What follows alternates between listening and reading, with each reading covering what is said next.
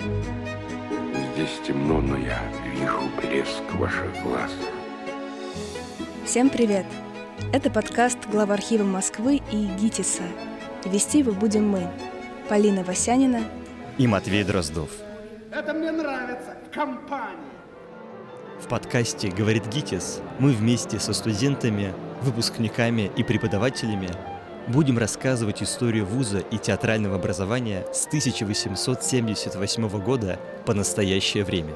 Мы будем изучать архивные документы глава архива Москвы, чтобы узнать, кто стоял у истоков ГИТИСа, как вуз менялся, какие известные люди получили образование и преподавали в его стенах. Связь между всеми, ритм, так сказать, и просто элементарный темп. Обещаем, будет интересно. Ищите нас на всех платформах – где вы привыкли слушать подкасты.